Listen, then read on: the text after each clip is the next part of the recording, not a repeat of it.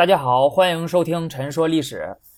那我们接着上期来说啊，上期呢我们说到了董卓废掉了汉少帝刘辩，改立刘协为帝啊，这就是汉献帝。他自己呢执掌了朝政。董卓掌权之后，回过头来他就又加紧搜捕袁绍了。哎，这个时候那袁绍在洛阳的朋友就帮了他的大忙啊，所以说。当初袁绍在洛阳仗义疏财，广交朋友啊，那都不是白交的。袁绍的这几位朋友现在都在朝中供职，而且呢，他们都受到了董卓的信任，所以他们几个呢就跟董卓说说呀，说这个废立皇帝这么大的事儿呢，他本来就不是一般人所能够参与的，是吧？袁绍这个人呢不识大体，冒犯了您，他自己也感到特别的害怕，所以他才逃出了洛阳。并不是怀有其他的目的，他不是要反对你的，这个你放心。但是呢，现在您这么着急的抓捕他，反而容易出现变故。你想想，那汝南袁氏家族四世三公，门生故吏遍于天下。那假如袁绍情急之下，是吧，联合其他人起兵反对您的话，那么洛阳以东的州郡呢，就不再归您所有了。所以呢，我建议你不如赦免他的罪。赐他一个郡太守的职位，那这样的话，袁绍自己肯定会很高兴，他也就安心了，也就不会有什么祸患了。董卓听了之后觉得很有道理，所以呢，他就派使者去兖州，向袁绍传达了朝廷的旨意，不仅赦免了袁绍，而且还任命袁绍为冀州渤海郡太守。渤海郡呢，就大致范围就是今天。河北省沧州市、呃衡水市，还有山东省德州市的这个一部分地区啊，大概就这么大。封他为扛乡侯，兼前将军。那要知道，这个前将军呢，原本是董卓自己兼任的军职，所以就看得出来，董卓想利用这个机会想拉拢袁绍。袁绍收到这个之后，肯定是很高兴的，但是呢，他得注重名声。他为了表示自己对董卓的人情并不看重，所以只接受了渤海郡太守的职务和扛乡侯的爵位，而把董卓的这个之前的担任的这个前将军的这个军职呢奉还了回去。对外的时候就自称是渤海太守兼司隶校尉。这个司隶校尉，咱们前面已经说了，这个是当初那个何进，对吧？向皇帝举荐，然后封给他的。袁绍这么做呢，就是为了向其他人表明我没有忘记。汉少帝和何进，袁绍虽然接受了这些职务和爵位呢，但是他内心并没有消除起兵反对董卓的想法，只是呢，他要招兵买马，他要联合各方，他需要时间准备啊，所以他接受董卓的封赏呢，只是权宜之计。袁绍为什么一定要坚持讨伐董卓呢？那公开的理由当然是非常的冠冕堂皇了啊，因为董卓呢擅行废立皇帝。他杀死了太后，他专擅朝政，他图谋不轨。我身为大汉忠臣，对吧？我们绝对不能坐视不管，我们要清君侧，一定要把董卓给干掉。但是吧，袁绍真正的动机恐怕还是要想在这个政治上寻求一条出路。他希望自己可以成就一番大的事业。本来当初诛杀宦官集团，他就是抱着这样的想法的啊。但是呢？最后胜利的果实被董卓摘走了，现在他要讨伐董卓，从而把这个胜利果实拿回来。一个小小的渤海郡太守根本就没办法满足袁绍的野心。袁绍的家族这么牛，自己这么牛，他怎么可能会甘心做一个小小的渤海郡太守呢？如果他要是甘心做一个郡太守的话，他当初啊玩命的那么折腾干嘛呀？那在经过袁绍的串联之后，一批地方豪强就决定。加入反对董卓的联盟，这其中呢有兖州刺史刘岱、东郡太守乔瑁、陈留郡太守张邈、豫州刺史孔宙、山阳郡太守袁仪等等。另外还有弃官回到家乡的泰山郡的鲍信和王匡，还有逃亡回家乡的豫州沛郡乔县的曹操，逃奔到荆州南阳郡的袁绍的异母兄弟袁术，也都先后加入了这一联盟。大家听这些人名就很熟悉了。看《三国演义》的时候，经常能看到这些人。起事的时间就初步定在了当年的年底。但是到了年底呢，身为联盟的发起人、反对董卓联盟的盟主袁绍，却被困在了冀州渤海郡，无法起兵响应。这个是怎么回事呢？自从袁绍被封为渤海郡太守之后，他就来到了冀州下属的渤海郡上任。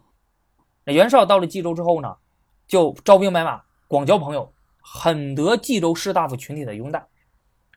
当时冀州牧韩馥啊，冀州的范围就相当于是今天的这个呃河北省中部和南部，还有山东的西部以及河南的北部地区。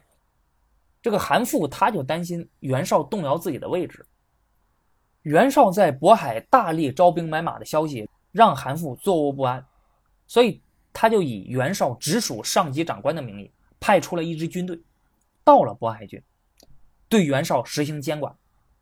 而袁绍呢，他看到这种情况之后，那他就派出自己的心腹前往兖州，告诉自己联盟的朋友，说目前我遇到了这个情况，我是暂时来不了了，因此呢，希望你们能够从外部来解救我。其他人得到这个消息，紧急商量之后，就认为呢，现在大家都已经集结了军队，就相当于是暴露了。董卓肯定知道这个事儿了，所以起兵这个事儿只能是马上举行，绝对不能推迟，一推迟就完蛋。也就是说，我们不用等袁绍了啊，各位必须马上起兵。而兖豫二州一旦起事，必定为天下响应，这个将会对韩馥形成很大的压力，他不敢轻举妄动。然后让乔瑁伪造一封由京城三公共同签发的公文，内容就是隶属董卓之罪，说明国家危亡，希望各州郡共同起兵讨伐董卓。这封公文写好之后，乔瑁就派着专门的使者，然后送往了冀州啊，就说这个兖州诸郡都已经传阅了，并且决定起兵响应，以逼迫韩馥做出抉择，啊，就是告诉他你到底是站我们这边，还是要站董卓那边。你自己看着办。乔瑁伪造的那封假的三公签发的文书呢，很快就送到了冀州的首府叶县，啊，就是今天河北省邯郸市临漳县西南。韩馥看到之后，就只好召集幕僚，就问说：“为今之计是帮助袁氏呢，还是帮助董氏呢？”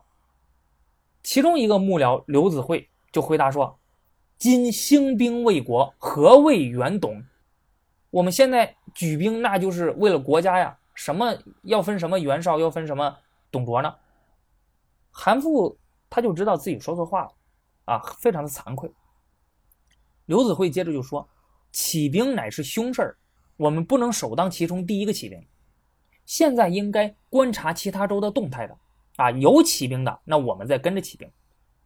冀州不比其他州要弱，其他州的作用呢，也没有比冀州要大的。”在汉献帝初平元年，也就是公元一九零年正月，豫州刺史孔宙、兖州刺史刘岱、陈留太守张邈、东郡太守乔瑁、广陵太守张超、山阳太守袁仪、河内太守王匡、济北相鲍信、后将军袁术，还有曹操，纷纷起兵讨伐董卓，整个天下为之震动。当兖豫等州起兵的消息传来之后，冀州牧韩馥。墙头草啊，他马上就写了一封表示歉意的书信，送给了袁绍，解除了对袁绍的监视。同时，他在信中隶属董卓之罪，表示冀州也会参加以袁绍为盟主的讨董联军。袁绍在恢复自由之后，就着手召集渤海郡的数千精兵，赶往了河内郡啊，就是今天河南省的西北部地区。在那里呢，他将与河内郡的太守王匡的人马会合。从黄河的北岸威胁洛阳，冀州牧韩馥则留驻在邺城作为后援。其余的盟军啊，除了孔宙呢，驻扎在颍川郡，大致范围就是今天河南省的中部地区啊，像什么许昌市啊、平顶山市啊、漯河市啊，都在那儿。袁术就屯于南阳郡，也就是今天河南省南阳市。他们可以从南部威胁洛阳。而像刘岱呀、张邈啊、张超啊、乔瑁等等，还有是还有曹操这些人，他们率着军队呢，在酸枣这个地方，今天的河南省新乡市的延津县，从东面形成主攻洛阳的态势。这样其实就相当于这些起兵的人从南北东三个方向攻打洛阳。当时起兵反对董卓的地方豪强呢，也就这么多啊。我刚才就都说了。其实没有《三国演义》说的那么邪乎啊！有什么十八路诸侯之类的，其实没有那么多。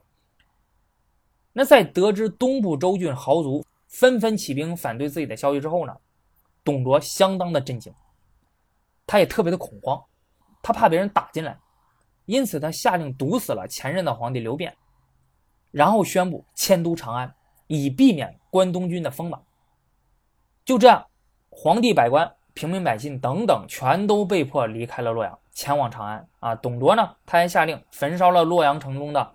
宫殿啊，官府啊，民居，他还发掘了皇陵，还有公卿的坟墓，以掠取珍宝。洛阳这么一个天子都城，经过了几百年的修建和营造的一个通都大邑，哎，就这样被董卓给毁了。而董卓自己呢，他留守洛阳，然后对抗关东的联军。在得知袁绍起兵之后，董卓一怒之下就把在洛阳的袁氏家族五十多人全都杀了。啊，不过说实话啊。袁绍他自己应该很清楚，那自己一旦起兵，在京城的家族成员肯定会遭到这个厄运的，对吧？也不知道为啥呢？他之前也没有设法营救啊，还是说自己之前无力营救？甚至我小人之心猜测一下啊，那就是他为了反对董卓啊，为了实现自己的伟大事业，明明知道这样会牺牲自己的家族成员，但是他还是不管不顾，还是这样做了。那虽然说这次关东联军声势浩大，但是关东联军的两支主力，酸枣军团还有河内军团，一直是待在原地不动，并没有杀向洛阳的意思。原来呢，这些联军的首领们虽然之前在宣誓讨伐董卓的时候，表现的大义凛然、壮怀激烈的样子，对吧？你看他们好像和董卓势不两立，不共戴天，不干死董卓，我誓不为人啊！说的比唱的好听啊！但是，一旦真正的把军队开上战场之后，准备与董卓的军队真刀真枪的较量的时候，这些人就都怂了，都畏缩不前了。原因其实很简单，那董卓的军队又不是吃素的，对吧？你跟他打，那必然是一场场的恶战，谁都不想拿自己的军队去冒险，谁都想让其他人先上，这样的话自己好获取更大的利益，让别人去承担这个损失。即使是身为盟主的袁绍也是一样。他也不愿意主动去攻打。忠君爱国这四个字呢，在实际利益面前真的是不值一提啊！无论是在历史上还是在现实生活中啊，很多人说的永远都比做的多。看到屯驻在酸枣这个地方的这些啊关东联军的长官们啊，每天就是喝酒聚会啊，开 party，就是正事不干，不思进取。有一个人就实在是忍不了了。他就站了出来，骂了他们一顿。这个人就是曹操。曹操说啊：“我们现在举义兵以诛国贼，大军已经集结了，诸位为什么如此迟疑呢？如果董卓凭借王室固守洛阳，向东出兵啊，那倒不容易对付。可是如今董卓焚烧了宫室，胁迫天子迁都，海内震动，人们都不知道该归附谁，这是上天要灭亡董卓的节奏呀！”只要我们奋力一战，那天下就可以定了。但是呢，这些人根本就不理会曹操。你说是他们不知道曹操讲的道理吗？我相信不是的，而是你根本就无法叫醒一个装睡的人。曹操这个时候就非常的失望，他就决定要以实际的行动为诸军做出表率，给你们打个样啊，激励你们一下，即使战败我也不后悔。他带着本部的五千人马离开了酸枣，朝着洛阳进发。啊，陈留军的太守张邈呢，非常受感动，也立即命令他的部将率领着数千人马跟随曹操西进，为其助战。他们一路西进，来到了荥阳县境内，啊，也就是今天河南省荥阳市的东北，与董卓的先锋徐荣相遇，双方一场激战。那最后曹操战败，本人也受了伤，只能逃回酸枣。那酸枣其他的长官一看这情况呢，那更是不敢出兵了。说实话啊，我很佩服曹操这种明知其不可为而为之的勇气。几个月过去了，关东联军不仅没有取得什么成就，反而开始分崩离析啊！有的因为军粮要耗尽了，所以就率着军队回到了自己的地盘；还有的呢，自相残杀了起来。你像东郡的太守乔瑁，他就死在了兖州刺史刘岱的手中。到了汉献帝初平二年二月之后，情况发生了变化。袁术的部下孙坚啊，也就是孙权的父亲，率军讨伐董卓。这个人是真的猛，接连击败了董卓的大将华雄、董卓本人，还有吕布，三战三捷，最终攻进了洛阳，迫使此前一直在洛阳坚守的董卓也不得不退到了长安。说到这儿，大家就知道了，什么关羽温酒斩华雄啊，什么三英战吕布啊，其实都是《三国演义》杜撰的。真实的历史是，这些人呢都是被孙坚打败的。在讨伐董卓的关东联军之中呢，孙坚的军队也是唯一一支数次与董卓军队进行正面交锋，而且还取得胜利的军队。至此，关东联军他正面临着自举兵以来最为有利的军事局面。那照理来说，应该趁着这个机会合兵攻打长安，一举歼灭董卓。但是前线形势的缓和，却让这些人开始自相攻击了。之前有董卓这个共同的敌人呢，他们还能维持表面的团结啊。但是现在这个董卓被孙坚打得大败，退往了长安，于是表面的团结也就维持不下去了，开始互相攻击。这个时候，天下大势。已经从关东群雄一起对抗董卓，转为各自开辟属于自己的地盘了。那作为盟主的袁绍也不例外，他现在一门心思正在打韩馥的主意啊，什么讨伐董卓，什么解救皇帝，忠君爱国，早就抛到九霄云外之后了。他现在正在打韩馥的主意，他想要夺取人多地广、兵精粮足的冀州。也正是从这里开始。袁绍开始了他作为全国最大军阀的一生。那么，关于袁绍是如何从一个小小的渤海军太守，只有几千的人嘛，那最后成长为了拥有冀、并、青、幽四州之地、数十万军队的全国实力第一强的军阀呢？我们下期再说。欢迎大家订阅、转发、点赞、评论、打赏。好，那本期节目就到这里了，我们下期节目再见。